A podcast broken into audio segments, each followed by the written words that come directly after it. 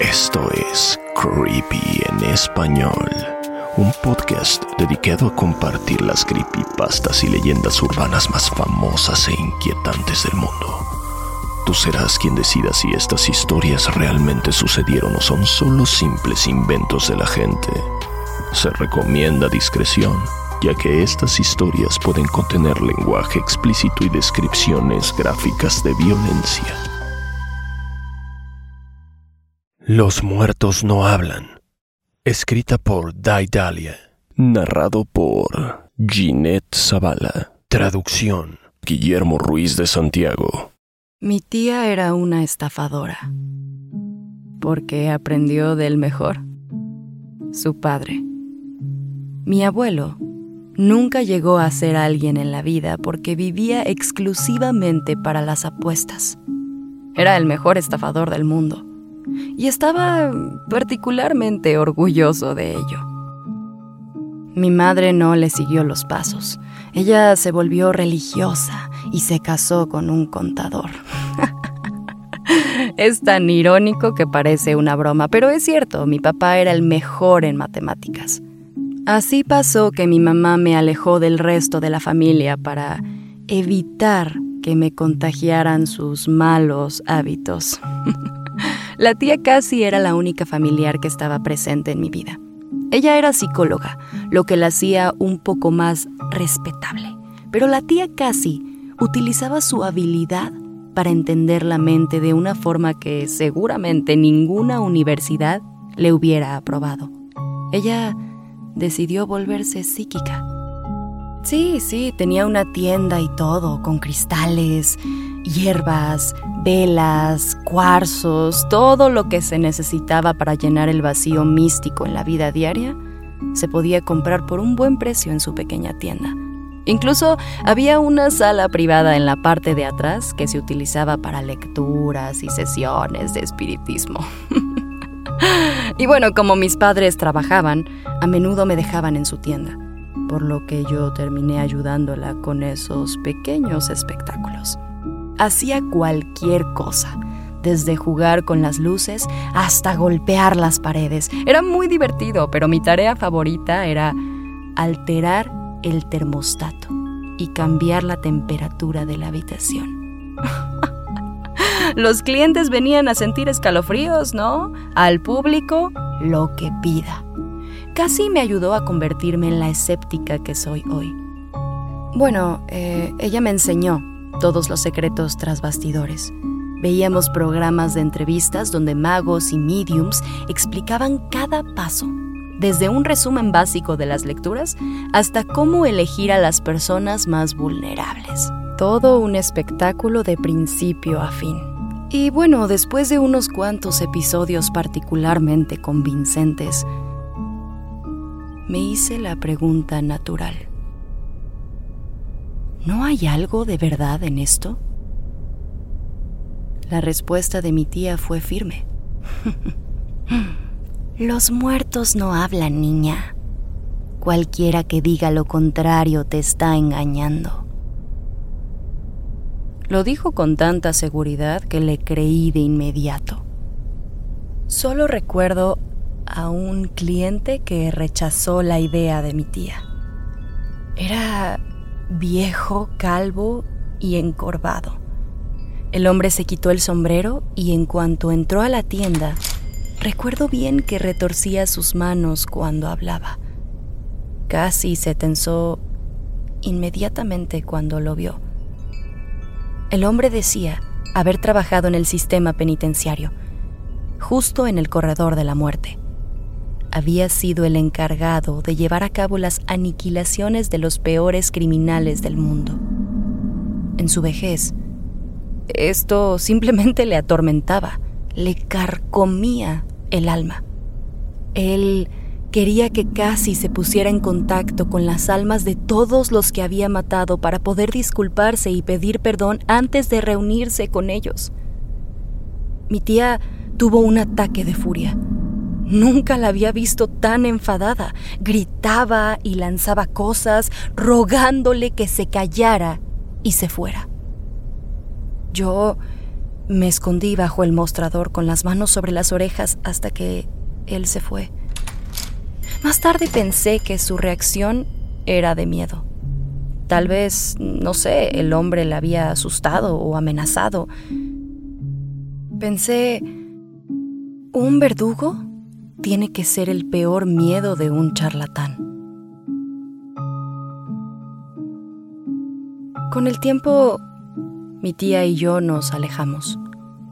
Me prohibieron verla cuando mis padres descubrieron que la ayudaba a montar sus espectáculos. y bueno, todo empeoró cuando le quise hacer creer a mi mamá que podía hablar con los muertos. Un gran error. Mi mamá se asustó mucho y me prohibió ver a mi tía para siempre. Pero aún recuerdo la última vez que estuve en su tienda. Ay, lo pienso y me dan escalofríos. Yo había olvidado unos libros, por lo que mi mamá tuvo que llevarme a recogerlos. Ella estaba tan enojada e indignada que decidió ni bajarse del coche. Cuando la tía casi me vio, ni siquiera tuvo que preguntar qué pasaba. Después de todo, podía leer mi cara. Ella sabía que ya no me permitían verla, así que hoy la abracé, la abracé y me despedí entre lágrimas y mocos. Sin embargo, me contó un último secreto. Me dijo, Niña, hay una maldición en esta familia que viaja tan rápido como el viento. Y he rogado al cielo por no heredártela al momento de mi muerte. Y ya, básicamente no volví a saber de ella por nueve años. Fue entonces cuando las redes sociales se hicieron populares y ninguna prohibición paterna pudo evitar que intentara volver a contactarla. Fue incómodo. Ella había tenido una vida difícil. Le diagnosticaron esquizofrenia y perdió su tienda. Perdió todo. Para pagar las facturas tuvo que recurrir a un trabajo normal de 9 a 5. Toda la pasión que tenía en su vida se había esfumado. Un día llegué a casa y me encontré con un correo electrónico en mi bandeja de entrada, que hizo que se me cayera el estómago al suelo. Te quiero, niña. Recuerda lo que te dije. Marqué su número, llorando. No contestó. Marqué una y otra y otra vez. Estaba demasiado mal como para decírselo a mi madre. Y la policía me informó al día siguiente lo que había sucedido. Un accidente de coche. Un conductor ebrio había sido el culpable. El funeral fue confuso. Los familiares a los que nunca había visto en persona abarrotaron la iglesia. Yo me senté entre mis padres en la primera fila y me volé los sesos intentando averiguar qué era lo que mi tía quería que recordara. Seguimos el coche fúnebre hasta el cementerio en absoluto silencio. El sacerdote pronunció el último discurso y luego me quedé sola junto a su lápida, todavía tratando de recordar las palabras de mi tía Casi. ¡Ay, si tan solo hubiera sido más específica! Hija, qué lástima que solo hayan venido unos cuantos, dijo el sacerdote. ¿Unos cuantos? ¿A qué se refería? El cementerio estaba lleno de gente. Me di la vuelta para decir algo y finalmente comprendí. Detrás de mis padres había un montón de gente todos de pie y con la mirada perdida, pero mis padres parecían no prestarles atención. El sacerdote murmuró unas tranquilizadoras condolencias y se excusó caminando entre la multitud sin molestar a nadie. Ahí fue cuando me di cuenta que al frente del grupo de personas estaba mi tía Cassie, luciendo exactamente igual que la última vez que la vi, pero esta vez su boca estaba muy, muy, muy abierta. Entonces de pronto lo entendí todo. Entendí cuál era la maldición familiar. Ahora yo podía verlo todo. También comprendí por qué los muertos no hablan porque están demasiado ocupados, gritando.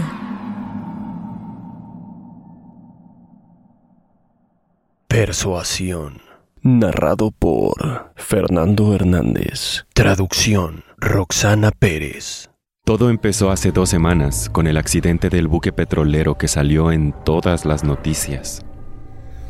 Parecía ser solamente otro derrame en el mar por lo que había muchos voluntarios ayudando a los pobres animales y víctimas afectadas.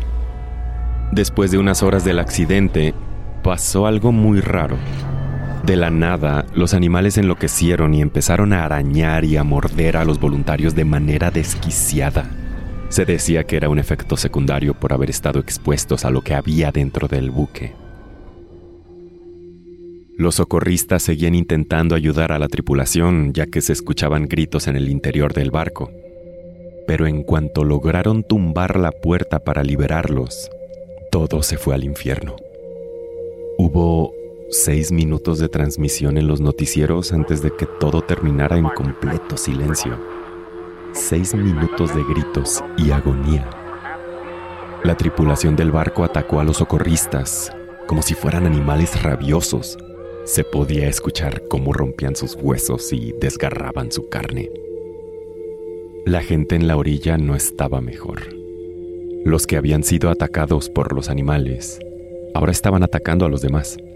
La escena era como si fuera el fin del mundo. Brutalidad pura. Durante esos seis minutos pudimos ver cómo los rostros de los reporteros se iban transformando en una expresión de total desconcierto. Nadie podía explicar lo que estaba pasando. Las televisoras intentaron continuar con las noticias habituales, la economía, el clima e incluso con una bonita historia de un albergue.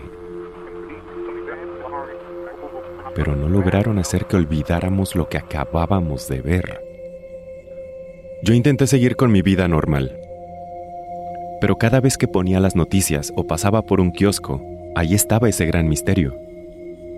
Se decía que posiblemente era una infección, o tal vez parásitos cerebrales. Pero no importaba. La infección no era lo que temíamos. Eran ellos. Cuatro días después del informe inicial, se declaró el estado de emergencia. Todos nos preguntamos si sería posible que estuviéramos viviendo en carne propia un apocalipsis zombie. Gente desconfiando unos de otros, almacenando comida y armas, y algunos tratando fallidamente de huir a algún rincón olvidado en el mundo. Finalmente pasó lo que temíamos. Tres días después, llegaron a mi ciudad. Esperaba gemidos, cadáveres arrastrando los pies y desmembramientos. Pero en eso las películas mentían. Alcancé a escuchar cómo corrían por las calles, gritando. Recuerdo que me abalancé a la puerta de mi casa tan rápido como pude, cerrando con llave, bloqueando la puerta y haciendo cualquier cosa para asegurarme de que no se pudiera abrir. Luego me dirigí a la ventana. Estaba en el segundo piso y pude ver la completa carnicería que había afuera. Eran imparables y parecían estar conscientes de todo.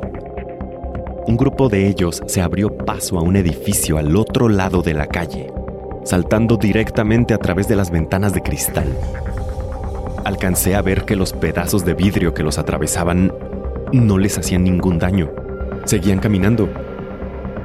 Definitivamente mi barricada no los iba a detener me apresuré a recorrer mi departamento, agarrando provisiones y reuniéndolas en una sola habitación.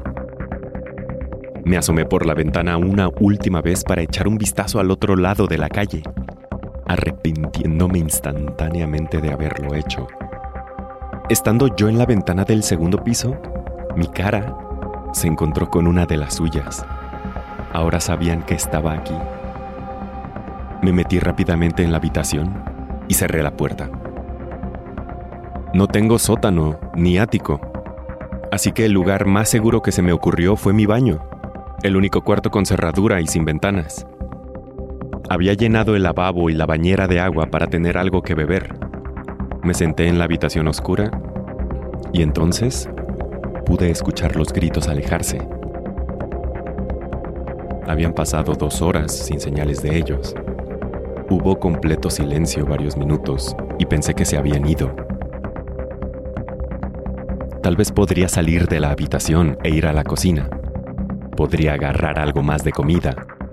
Pero de repente, un golpe vino desde la puerta principal. Se oyó el sonido de alguien corriendo con toda su fuerza contra ella, derribando la barrera que había detrás.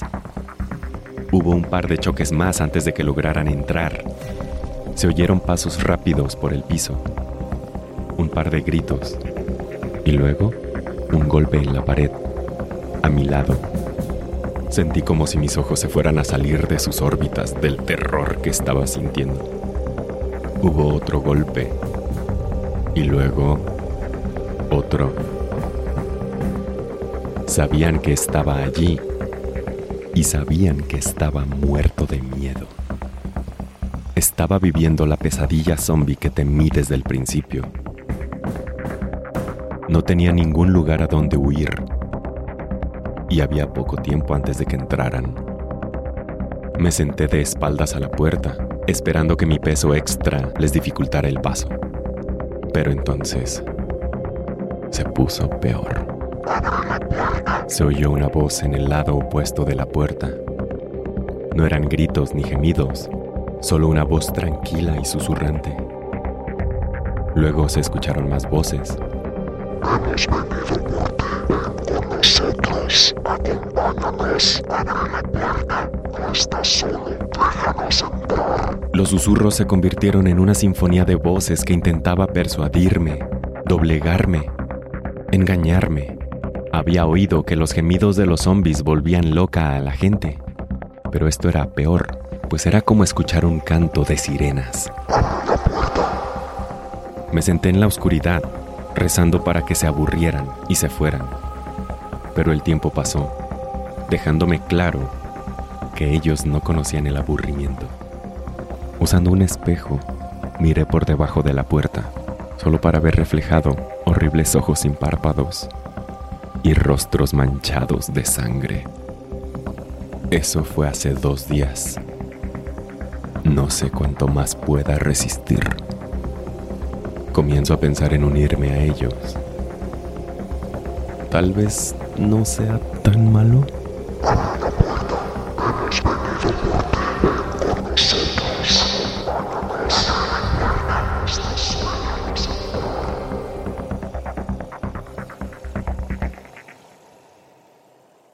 Creepy en español fue creado por John Grills y producido por Guillermo Ruiz de Santiago. Manda tu propia historia a creepyhistoriaspod.gmail.com y nos pondremos en contacto contigo. Síguenos en Instagram, estamos como arroba creepy en español. No olvides suscribirte a Creepy en español donde sea que escuches podcasts. Todas las historias compartidas en este podcast están bajo licencia de bienes comunes creativos o tienen el permiso explícito del autor. Ningún extracto de este podcast debe retransmitirse o distribuirse sin el consentimiento del equipo de Creepy en español y de su autor.